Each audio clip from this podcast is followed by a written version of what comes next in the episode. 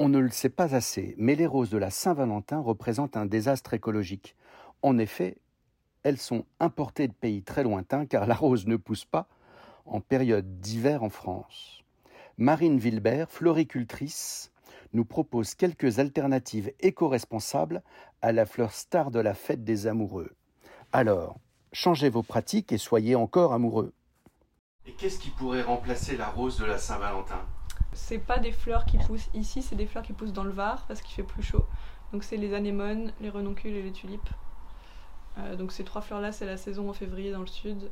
Euh, ça pousse sous serre non chauffée. Et c'est ce que tous ceux qui vendent pas de rose à la Saint-Valentin vendent ça euh, en rouge parce que c'est quand même la symbolique, mais il y a de quoi faire en fleurs locales. Et après, pour revenir sur la rose, il y a aussi celle qui pousse en Pays-Bas, donc on se dit bah ça va, c'est moins loin, sauf que c'est pas du tout la saison. Ils éclairent toute la journée, sauf 4 heures la nuit. Et en fait, la rose, il faut 6 semaines pour une rose, donc euh, c'est super rapide et il faut rentrer dans la serre en combinaison pour pas apporter de bactéries. Enfin, c'est complètement déconnecté de, de la nature. Ce podcast est terminé. J'espère que celui-ci vous aura plu. Et nous, on se retrouve sur d'ici là pour d'autres reportages audio. N'hésitez pas à nous suivre sur nos réseaux sociaux Instagram, Facebook, Twitter, LinkedIn et YouTube. À bientôt